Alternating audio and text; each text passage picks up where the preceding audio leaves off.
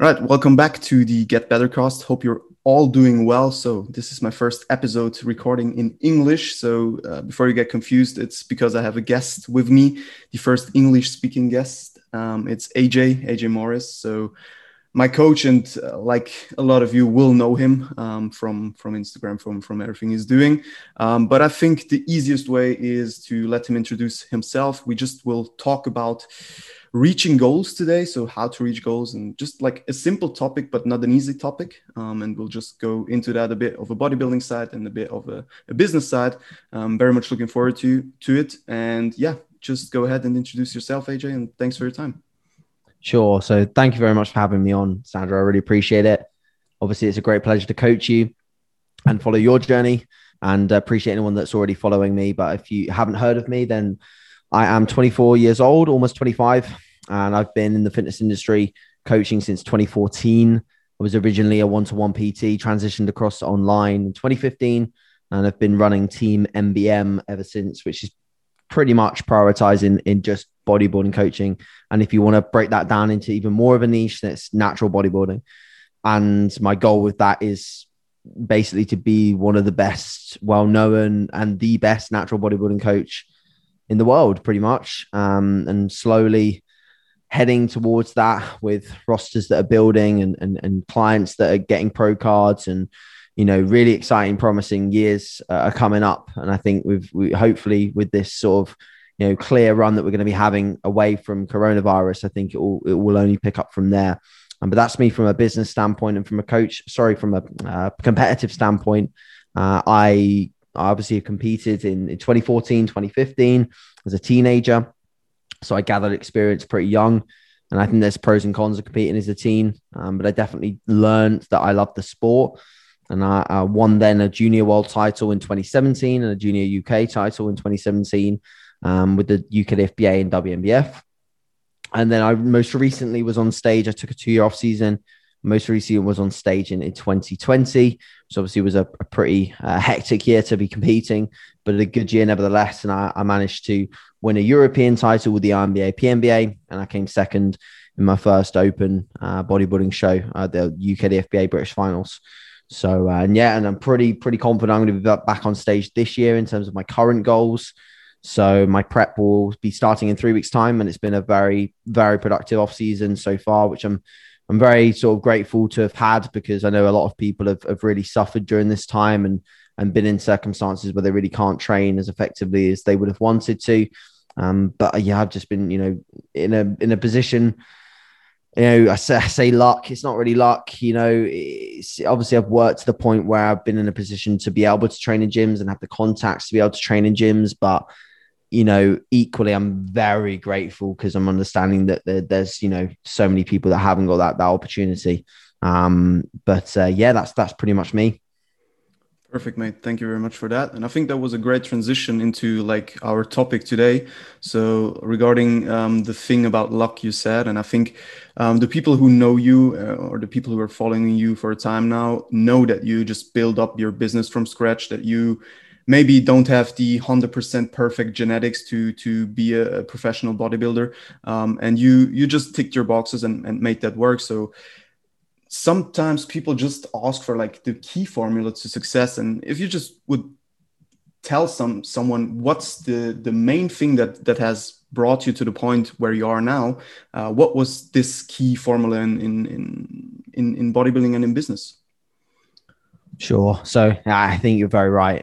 First of all, in terms of people looking for a secret, you know, there isn't one essentially. And, you know, there, there's no one thing that will get you towards what you want. You know, it's the accumulation of several different things. And in bodybuilding, unfortunately, for a lot of people, the reason why they don't hit their goals is they're then they're not able to tick that accumulation of boxes. They're able to tick some, yeah, consistently, but the ones that can tick every single box meticulously day to day and almost fall in love with the monotony of the sport are the ones that can definitely level up the most.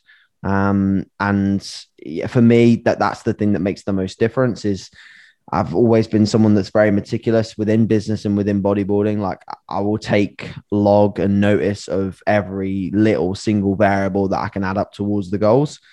And I will make I will make everyone count. You know, it's a, it's a, it's a case of marginal gains. The best sports people on the planet are the people that prioritize the small gains that can be made to move them forwards.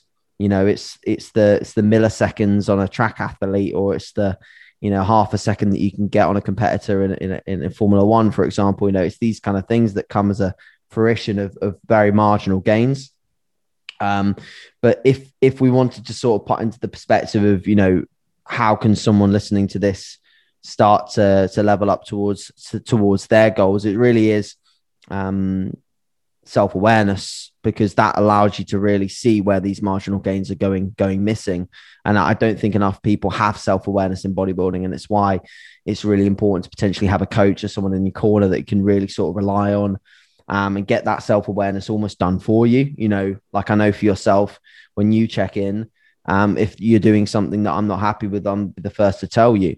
Um, it's very rare that that happens because you are someone that's extremely consistent, but there's a lot of people that aren't as consistent as you, and they need reminding that a lot of the things that they're doing are not making their actions match their goals.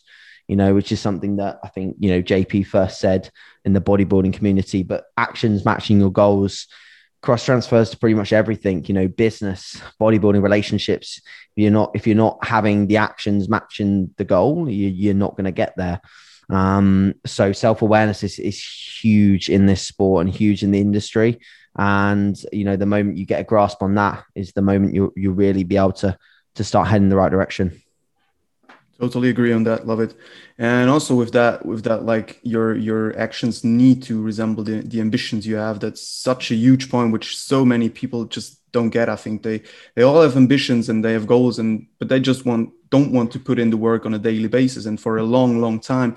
Um, and I think everyone sees that themselves. Who like if you just put in work and work and work, and it's not paying off um, immediately it's just hard. It's it's it's boring. Yeah. it's it's hard. Yeah. and you just have to go through it. And i think that's that's if someone has goals they they don't know what is behind these goals or they see you like being successful but they don't know which things lead up to this point. So i think the, the road to this to this um, or the process to to to success is often not very much seen by people yeah, I totally agree with that. 100%. Like a lot goes on behind doors that you just can't see. And I think I used to share a lot more than I actually do now on socials. Um, I used to share a lot more of my day, a lot more of, you know, when I'd get up and, and the check ins that I do and things like that, which I think is really important because you build. You build yourself as a, a brand online, and we've talked about this loads yep. in terms of your business and building your brand and, and building your image but I think as I've built that and I've got the rigidity of that, something that I've I've moved almost a, a little bit, bit away from that and worked more so much within the business that I don't have the time for those things so much anymore. Like for me, I can't I can't go on social media in the mornings at all because it just distracts me completely away from the run of check-ins that I've got to do because that's my main priority. You know, and again, I will then at the end of the week in my journal, I'll write down anything that I feel like as, a, as an action that's not been matching my goals. And I'll literally log it and I'll say to myself, I need to stop doing that. Like, for example, when the clocks went for an hour, I started waking up half an hour later, and that's lost me too much time. Half an hour is too much time for me to lose in the morning. Um, so I need to regain that half an hour next week. That's an action that's not been matching my goals of maximum work efficiency and maximum sort of high quality work that I can do in that morning window. So yeah, I would agree. You know, again, this just just comes down to really people being super super self-aware. I think people are scared to to to really critique themselves sometimes in enough of a way to be able to move them forwards in the fashion that they want to. Yeah, one hundred percent. And I think reflection is something nobody wants to do um, because it's mm. hard when you realize that things are not that not everything is going right and you just want to stick with it it's it's it's the same in in like training. If you just don't want to like agree that this training program or this approach hasn't worked for months years then it won't work in the next years. So yeah that's that's a pretty big problem which which people have. Yeah. um so let's stay a bit with business. Um what i wanted to to know is like if you have like an overview, you coach a lot of coaches too. Um, do you mm. think people give up too fast in business? So they're just like, I don't know, in the industry for one to two years and just think, oh, that shit doesn't work out? I think luckily enough, the people that I work with are very resilient mentally. So not often, not often do I see people giving in too soon. But what I do see is a lot of fear and comparison. And then as a result of that, they beat themselves up way too much because they become the harshest harshest critic you know there is room for criticism 100% you know you've got to you got to be able to break down and like i said you know you know sort of reverse engineer what's going wrong and right but you know i think i think from a perspective of giving up there's there's not a lot of people like that that I coach. Um, I think you know the mental resilience is just too too high. I think ultimately when it comes to the best biz- business progression you can make, it it really comes down to you know how badly you can you can take the losses just as much as you can the wins um, not everything's going to be shun, sunshine and rainbows, you know, in, in, in coaching and business, especially when, you know, you're getting into this and you're trying to build something off the back of potentially nothing, you know, I think this comes back to your point of, you know, seeing someone like myself, you know, where I am right now, where I'm working with a lot of people and, and business is going extremely well for a lot of people. They haven't seen me when I was you know, back in 2014 when I didn't didn't have anywhere near as I had, you know, 20 clients or so. But when I had 20 clients, I had the same drive and determination and, and get up and go and passion that I do now. Like just because I've got more, it doesn't mean that I've stopped wanting to achieve more. So I think that, you know, having that relentless sort of pursuit for for more progression and, and more movement um, has to be there. I think people are very quick to potentially get complacent um, with business. And that's fine if you want a business that's, you know, medium sized or small sized or enough to get you by, which for some people is more than enough, 100%. But like me personally, I'm, I'm never happy with that. I'm not, not going to be happy with that. I know for sure I want something big. I want something that's going to make an impact.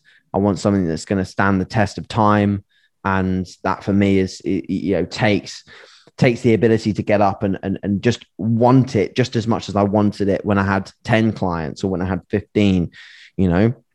Um, so complacency is is is a big one when it comes to you know not giving up and consistently moving forwards. Um, and like I said you know that art that art of comparison I think that kills people off as well. In this day and age where unfortunately you've got you know Tom, Dick, and Harry becoming coaches, everyone's coming coaches left, right, and center. You've got to find a way to differentiate and to stand out. And not, not, not enough people are wanting to do that in the right way, in my opinion. Like standing out as, in business is just about being you. It's not hard, you know, and not everyone's not one person is the same everyone's has their their own little personality traits their own differences and their own ability to create empathy or a match with a potential client, there's a reason why someone will want to work with you and not want to work with me. And that's fine. That's the way that it works. And there's going to be plenty of people that will want to work with you. And there's going to be plenty of people that will want to work with me. There's loads of people in this world that that want coaches. Um, and it's just about being you so much so that you attract the the right people. And I think the more that I've been myself, both on in my content, but it's even just the way like you word content. It's even like the little emojis that you use or the little captions that you write that are just you. And unfortunately, a lot of people try and be others. And I think it's fine to to take on board bits from other people's contents and, and, and emulate in a way that you know you're inspired by them. But if you try and be them, or just because this coach has used all of these emojis, everyone starts using them, you know, that kind of thing. It ruins your individuality online. Um, and I think you just, everyone needs to sort of try to not be distracted by others and stay in this, stay in their own lane when it, especially in that building phase of, of the coaching, the coaching business itself. And that's something that I'm huge on. And whenever I consult with anyone, I'm, I'm like, I'm, I'm huge on just people being themselves and really trying to stand out for the person that they are so yeah. Love it, love it, mate. Um, and you just talked about a good topic, and that's comparison. I think, especially on social media nowadays, where say 90% of the people just share the good things and not the bad things. Um, it's pretty hard to be like, um, you're just like overwhelmed with with everything that's going on outside of your control because you that's none of that them is you so they are just doing their thing and you don't know what happens behind the scenes and you just should solely focus on your thing but sometimes it's pretty hard i know that myself um, because you start to compare and if you if you see like i don't know four other coaches onboarding two people every day you're just like what the fuck am i doing wrong yeah. Um, yeah. and that's that's a very very hard I think a very fine line between like comparison and inspiration, um, where yep. you just need to be cautious where you're going. Yeah, one hundred percent. Great.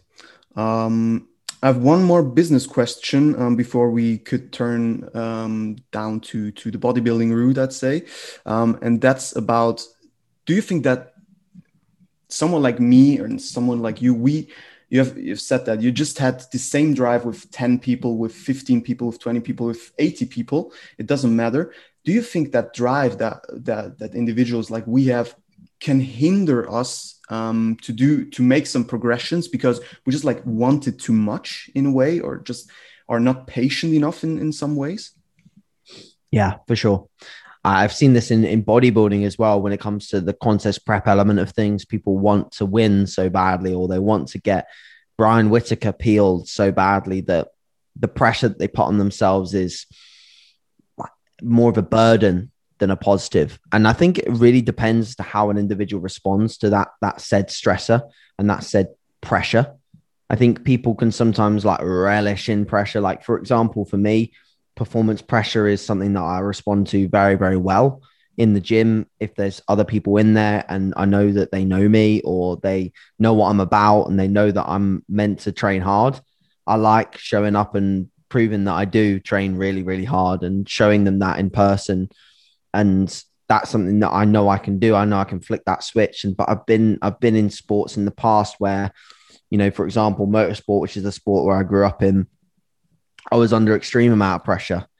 You know, I was, you know, 12, 13, 14 years old, racing a kart where if I binned it and I damaged it, I couldn't afford another one to race. So the pressure and the risk was catastrophic, you know, like huge to the point where like I wouldn't be able to do this anymore if I if I if I had a big accident. So um I, I but I like that. You know, I got I got really used to it. I got really used to like sitting on the grid before a race and, and controlling nerves, controlling pressure. And actually like I had I had several coaches that gave me techniques to basically flip that switch from what is pressure, performance pressure, which will crush you, to performance pressure that can really elevate you and move you forward. So it really depends as to how you you respond to that that that particular stressor itself. Um, I think nowadays, like for me, I, I definitely do sometimes have days where I, I feel like I get some negative side effects off of it. I definitely get some like slight overwhelming feelings. I'm not going to say they're like anxiety, but I get an overwhelming feeling when things, especially when things, it's weird. Like when, when things are going really well, funnily enough, I get like a feeling of like, shit, like things are going really well you know what happens if things don't go well you know and then you start putting things in your head that you really shouldn't when you should just be enjoying the fact that things are going well. Um i think i normally put that down to like i like the rise more than the top of the mountain kind of thing. I like i like getting to the top more than i am more than i like being at the top. Hence why i always have this mindset of i need to achieve more because I know when I sit at the top, I don't like it. When I think that I'm doing really well and everything's going great, I don't like the emotions that that gives me. I prefer being on the chase um, and being on the climb or whatever. So, uh, from from from an advice perspective, I'd just say what those emotions, the emotions that you get as a result of the, the pressure that you put yourself under, really audit them, really think about you know am i utilizing these these these these stresses that i place upon myself in a positive way? And if i am great keep putting them on keep, keep putting them on myself you know because they'll push you to do more. But if they're not good and they're they're moving you backwards you know in an example for example a lot of people can use this scenario of comparing themselves to another physique and a lot of people will take that as i'm never going to be like that i'm never going to look like that he's better than me. And why do I bodybuild? I don't even bodybuild or I don't look like a bodybuilder. And all of these like negative affirmations come in, which ultimately will move you backwards in some shape or form. Whereas a lot of people will look at that and someone, you know, like you and me will look at that and think, okay, I'm going to do my best to be better than that. Um, you know, I'm going to chase down that that look and that physique because if it's possible, I can do it too. So I think it's all a mindset thing. Totally agree, mate. Love it. Um, and I also think some kind of pre- you need to put yourself under some kind of pressure um, because otherwise you just won't get anywhere because you're just like always content with what you're doing and you're just like there and think yeah that's enough for me um, so if you really want to level up even uh, no matter if in business or, or on, on, from a bodybuilding perspective you just have to like have that that self pressure and wake up in the morning and just be like okay i need to i need to be better um, but as you say, it's just like a matter of how to handle things. And I think we all know that some some days it's just like we wake up and are too overwhelmed that it just turns out into a negative thought and you're just going to overthink stuff. Um, yeah. and just then you just have to put yourself down a bit again and say, okay, I got this. I can I can work towards that, and and that's it. And yeah, just don't overthink it. Hundred percent. Epic. All right, then um, I'd say we go into bodybuilding things a bit. Um, I just wanted to talk a bit uh, about genetics and work ethic. Um, so just how how much genetics really matter if if someone like let's say someone has a very very good work ethic but shitty genetics, let's say, and someone has a mediocre work ethic but good genetics. Do you think the the people with the good or the outstanding genetics are going to get further in the sport? So there's levels to this game at all points. So you can only get so far on one on one variable. You have got to at some point have all variables in your sort of bank account or your credit balance, whatever, to to to get to where you want to be. Um, I like to use the analogy with some of my clients, especially the ones that do try and ride on the genetics a little bit, because there are some of them. Um, I like to use the analogy of like um, a car and you're in the passenger seat. You know, like there's only so much you can control from the passenger seat, and you can get like you you can still go on the journey, but the journey can be pretty fucking hectic if you're not in control of it. You know, so if you transfer yourself over to that driving seat and you can take control, you can drive yourself pretty much where you want to go, the pace you want to go, and you can control the whole ship. You know, you can control the direction, everything.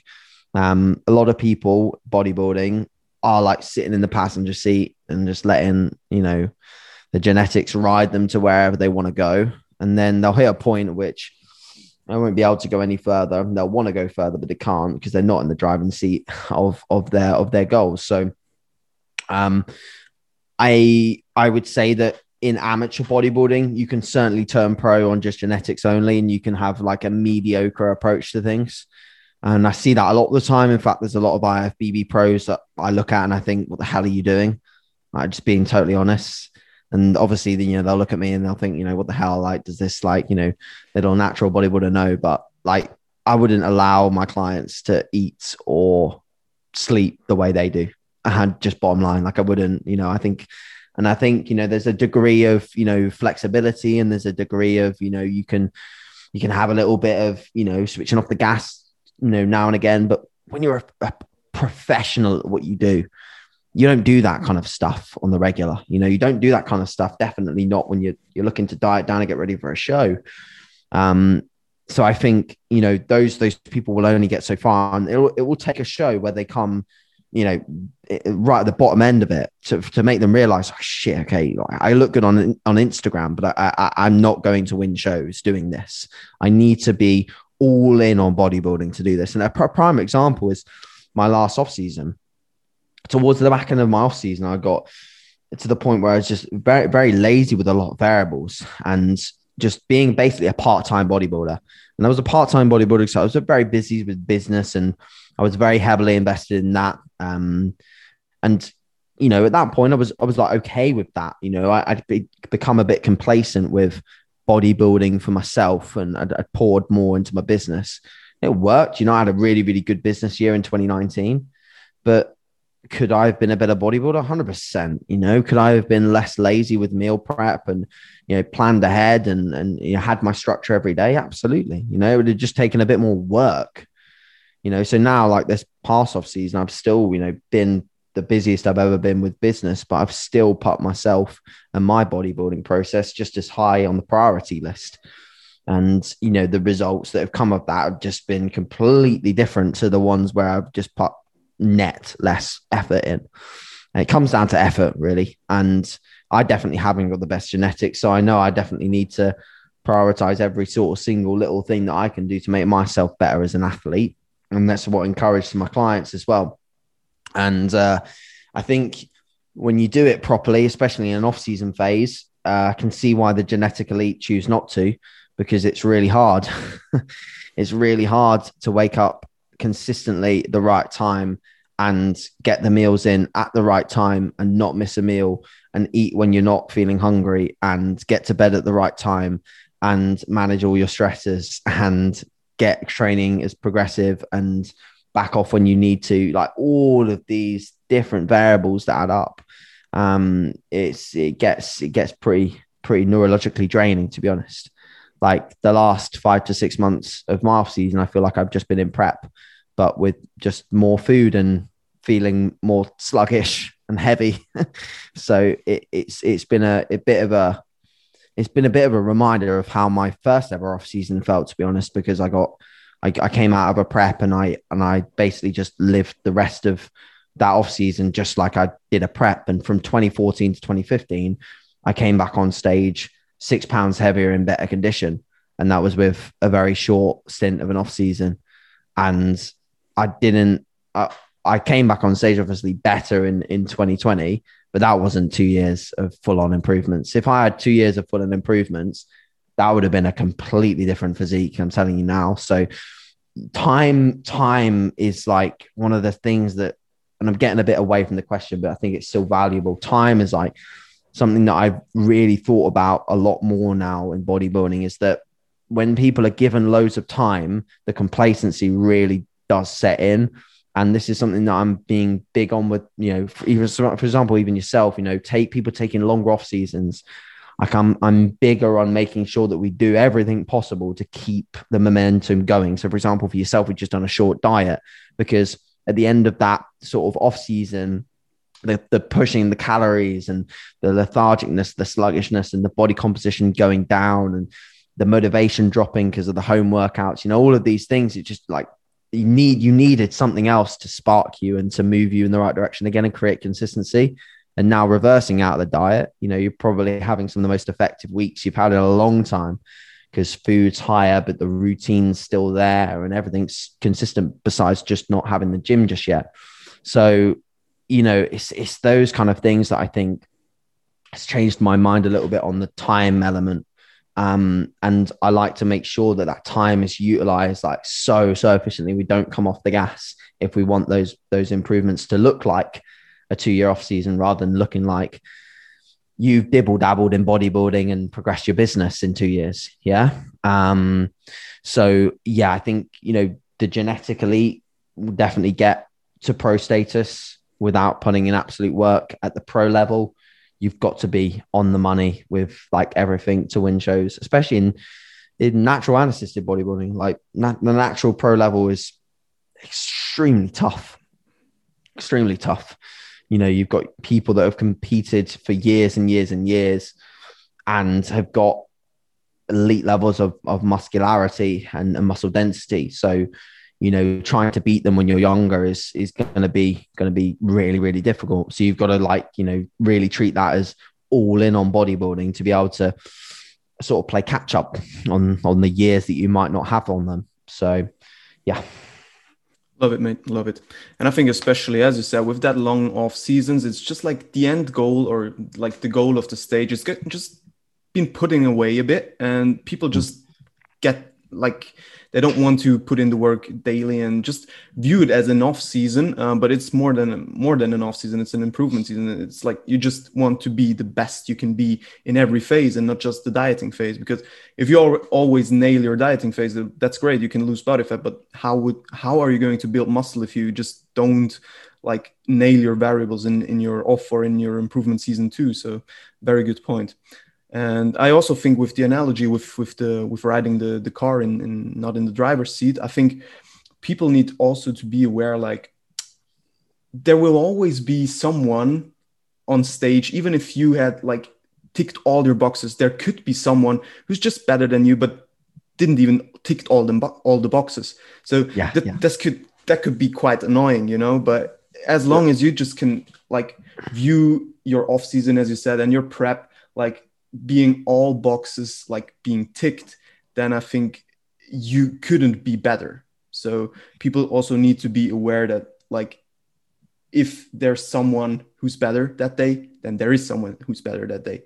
But if you consistently ticked your boxes, you were the best you could be. Uh, yeah, yeah, yeah. I agree. Lovely. Um, all right, then let's cover one more question and then we just go to some more listener questions and then i think that's that's pretty much it for it.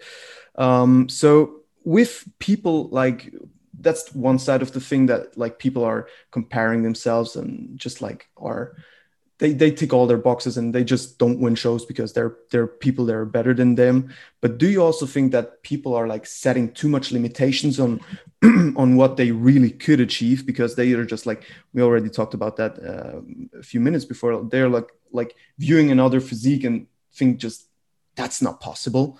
Um, do you think these limitations could be uh, like could hinder them from from progressing so I think from a mindset perspective, a lot of people do set, you know, limits that are very, very low on themselves, especially within the natural scene. You know, like the whole, you know, I might gain a pound or something in a year off season kind of thing. That's certainly something that's stopping people from achieving their their true potential. I see that a lot, 100%. I think, you know, what you believe you can achieve is kind of a real thing. It, kind of it, is, you know, has actually been researched in the sense that what people can perceive as possible is potentially more possible when they see it as uh, as a potential goal. Um, I think that's like that in life in general as well. It's not just bodybuilding. You know, if if you perceive you're going to be in a certain job for the rest of your life, you probably will be. If you perceive that you can earn a certain amount, you will earn that amount. You know, I, I genuinely do believe that. I think that that's something that's really true because the moment you see it as possible, the moment you start doing all the things that are going to add up to to get that. And um, so, and then in terms of unrealistic expectations, I think there's there's two ends of that for sure. So there's there's an end of of of, of bodybuilders where they they set these expectations of I will get a pro card, and I'm like, well, how the hell do you know that? Like, it's just you know, you know, and then they, they start hashtagging like I will be pro or like you know, just these these things that the uh, like yes okay cool you, you you're getting these affirmations out there which is great and something that i think you you should do to an extent but you can't guarantee anything. You can't guarantee sport in a sport where it is literally like you versus another physique which you don't know what's what they're going to look like and you don't ever know what someone's going to look like side by side you know? Um there's a lot of you know people that will you know pipe up online about being against someone even like in the ifbb especially with that uh, you know Nick Walker thing going on at the moment. Um, you don't know what those two are going to look like until they literally sit and hit every pose on the same stage and the same lighting, the same setup, uh, side by side, and then you'll be able to see a comparison. It's a comparative sport, so yeah, I think you know uh, you've got to be in. It, I think in the middle ground is nice. You know, um, I agree with being confident. I think being confident is huge. You know, some of the best sports people in the world are super confident, but there's a there's a nice balance between being confident and not being just super cocky about what you're able to achieve. And also the best sports people out there tend to be like in that nice balance between the two. Um, confident when they need to be, but humble in you know in loss, for example, if they do end up not getting their goal. Um, but uh, yeah, I think for for listeners to sort of take home is like you know definitely do not set limits on what you're able to achieve in bodybuilding. Definitely not. Mm, don't let set limits in, in business either. You know, um, have that sort of unlimited mindset, but at the same time, um, don't get carried away with it to the point where you think that you're invincible um, and that no one's ever going to beat you, kind of thing. And that, you know, remind yourself that at the end of the day, bodybuilding is an unpredictable sport where even if you do bring your best, there could be someone that, you know, was Ronnie Coleman as the dad or something, like you know, and just they'll be ridiculous. And yeah, I've I've been up against plenty of people like that. In fact, I've not been beaten by a huge amount of people because I've been like lots of times second and either first. So the people that have beaten me tend to have had pretty good genetics.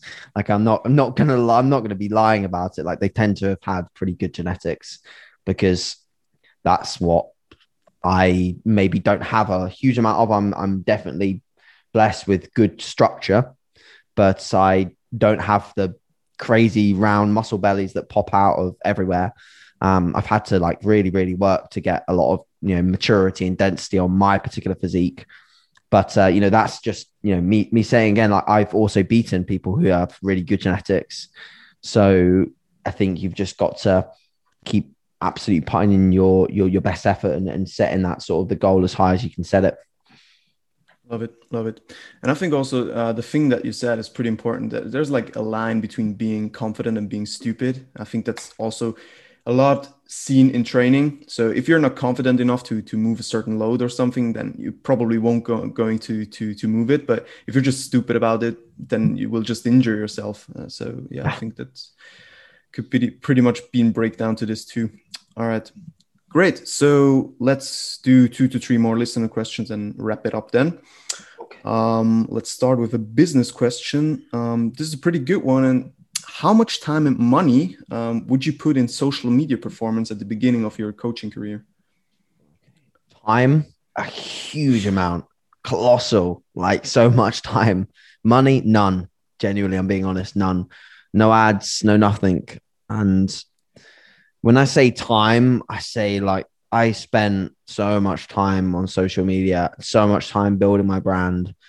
There was not a day that I wouldn't post on Instagram for an incredibly long period of time. And there was days where I would post twice. I'd post at 9 a.m. I'd post at 5 p.m. I remember it, you know, very vividly for a long, long time posting at those two times. And equally, I was running a podcast from the age of 17, 18 years old called Team Muscle Radio. I mean, the old episodes are still all the way oh, back on there. And it was like, you know, I was just messaging people. Like I messaged Jordan Peters when I was 18, got him on. I messaged Corinne, got him on, got her on, you know, got loads of people that are big personalities in, in, in the sport and, and big names to come and speak to me because what does that offer? You know, that offers me leverage. Once I get these people on, then their people and their followers know about me. And then when they know about me, then they may be interested in what I have to offer. And then if they like me, they'll, they'll hang around. You know, we live in a world where you can gain leverage pretty damn easily. You've just got to work for it. Um, so I think that people are with the social media aspect of things, people are a little scared to post sometimes because they want the post to be perfect or they're maybe infrequent with their posts because they have some days where they struggle. So my advice to that is just create on the days where you're feeling very creative, create five posts, and then those posts go up when you're, you know, whenever.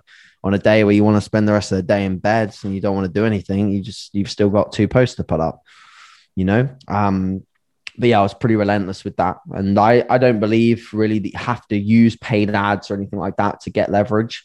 Um, I think a lot of your leverage can be free and can be self formed. And to be honest, a lot of the leverage that you can create from that, if, especially if you're selling a, a very individualized coach coaching service, is, is actually better because the leverage you'll get from podcasts and, and posts are more to your niche.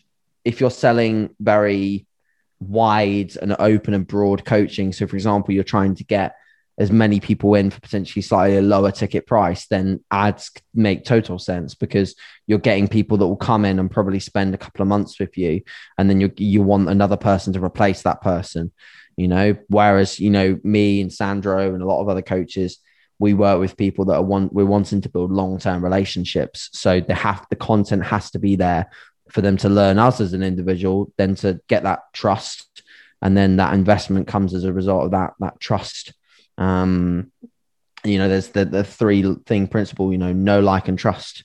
Someone's got to know you, like you, and trust you, and then they'll invest in you. So um, that's what I always aim to build up with my online presence. And that just took a, an absolute immense amount of time. But um, just be patient and be be be consistent with it. That's the biggest things you can be. I totally agree on that. I think that that patience and consistency factors in something in so many ways, business, bodybuilding, everything. It just needs to be there to to be successful. Yeah.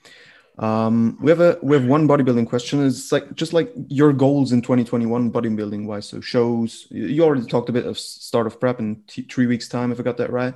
Um, just talk about a bit of uh, a bit of your goals and, and pl- planned shows. Sure. So I'm going to start in three weeks time which is the 26th of April, which will be 25 weeks out from the UKDFBA British finals. I have the goal of winning winning a British title.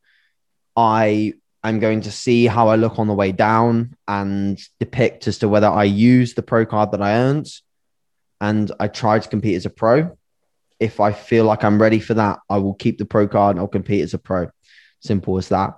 Um, if I don't feel like I'm ready to compete in a pro class, I will not take the pro card that I earned last year, go back to being an amateur and still compete at the UKDFBA, but obviously in the amateur classes and aim to win a British title that way. So that's my year essentially. And then beyond that, if I'm able to travel to Europe, I will just do as many shows as I can travel to in and around that October period. So the October 16th, 17th period within a four week parameter of that, I'll try and do as many shows as I possibly can. And that will may mean going to like Romania. It may mean going to the Natural Olympia. God knows with what we're able to do in terms of travel and travel passports and vaccines and you know all of this malarkey that we don't quite know about yet. But my goal is ultimately to, you know, step on stage massively improved, which I, I, I genuinely do believe, and I'm not the type of person just to sort of pretend that these things can happen, but I genuinely do believe I will be a lot, lot better than I was in 2020 for a multitude of reasons. Um, you know, I am at my heavy, like the, the heaviest I've ever been in my entire life right now. I'm almost 200 pounds and I'm in a lot better condition than I was at the peak of my last off season. Um, you know, and it just the muscle just looks different. You know, it's just a different kind of muscle. Um, it's a more mature kind of look. It's it's a you know it's another year of training. Um, and I do also believe that at the beginning of a prep with body fat being higher and energy availability coming from body fat, you can potentially still improve a little bit at the beginning of a prep. Um, I'm a big believer of that because I've seen it happen. I've seen it happen with some other clients that have had that sort of take place. As much as some of that is a visual illusion of dropping body fat, I've seen body parts that I knew were weak and that have had extra attention and the ability to partition food a little bit better. And that sort of nice initial four to five week window, the initial period of prep, where actually your body's a little bit more efficient I've seen people actually continue to make a little bit of an improvement there. So, um, yeah, I'm, I'm confident that, that this year is going to be a good year on that front. And whatever happens, I, I, I know that I can learn even more and be a bit of a guinea pig again this time because I'm going to take a bit of a different approach with regards to like rate of loss at the beginning um, and utilizing some things like Yohimbine, Bassa Burn, etc. Like some some more things that I've not tried in the past. Um, still not probably not not taking the approach of doing a huge amount of cardio, but you know, utilizing those things at the start where I can literally go for a really fast paced walk and get my heart rate up pretty high with Yohimbine. Um, you know, things like that that I haven't really utilized in the past. I've just been you know, last prep was pretty simple. I just went for a few strolls and got in stage condition. um, but uh, you know, I'll I'll maybe be uh, putting in a little bit more effort this time. epic, mate. Epic. I'm really much looking forward to that. really excited um, to to see how how things go and mm. how you look on stage again. Will be will be epic. Uh, all right, mate. I then so. I think we'll just get over to the last kind of question. Um, I have some more, but I think this one is a good, good one for the for the end. Um, is there anything like service or course would you would recommend as a as a to a coaching beginner um, to level up in in personality and in business? So like mentorships okay. or anything like that. Sure. So I think some of the most easy things you can do to access information, and it's not necessarily a course, but it's definitely an area in which you can learn a lot from. So, first of all, the Train by JP site, I think rolling through all of the videos on there, you can learn a lot, not just about drugs, but about programming, about nutrition. You know, the JP Edu- Education series is just a, a, a fantastic place for people to start. I think it's very underrated and also extremely underpriced for what what is what it offers. You know, really like really really really really good value for money. Um, then you can go up potentially a level in terms of you know what the depth of the the knowledge that we're going into, and you could potentially look to join the Muscle Mentor site in which they have a load of information on several different topics and they go really in depth over there. So um, if you're wanting to to go up potentially to a, a slightly more informative level upon the baseline knowledge that you've built, then uh, then then go up to their site.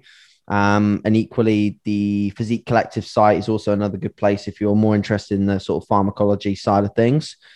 Um, and then from there, I think from a nutrition perspective, I'd really recommend Mac Nutrition Uni if you already have some qualifications, because you do have to have um, at least your sort of level three uh, personal trainer qualification to be able to do that course um, or the equivalent in like a degree or a, potentially like a BTEC and things like that. It's different in different countries, but you have to have some potential fitness relative course to be able to get on that. Um, and if not, if you haven't got any of those things, the BTN Academy is another good place to look at um, doing a course. That's again another just great sort of foundation for your knowledge. Um, so those are the, places that I really do trust because I actually did Mac Nutrition Uni um, when I was a PT. So I yeah really enjoyed that. Set my sort of baseline of knowledge up, and I also did. It's not called the same anymore. It's actually called Personal Trainer Collective now. But I did um, the Shredded by Science course um, when that was available, and that space like I think they've updated it now. But when I did it, it was like Eric Helms was on the physique um, coaching side of things with Mike Zourdos. Um, went to a few seminars, met up with like, got to chat with like Nunez and Jeff Alberts and things like that. So that was really, really cool. Um, I actually really miss going to seminars as well. So like seminars are brilliant. When at, I've forgotten that they actually exist, mate, to be honest, but seminars are fantastic. So I know that if you're in, if you're in Vienna, if you're in, um, around Sandro and, and Valentin and things like that. Valentin's got some great seminars that he runs at the gym.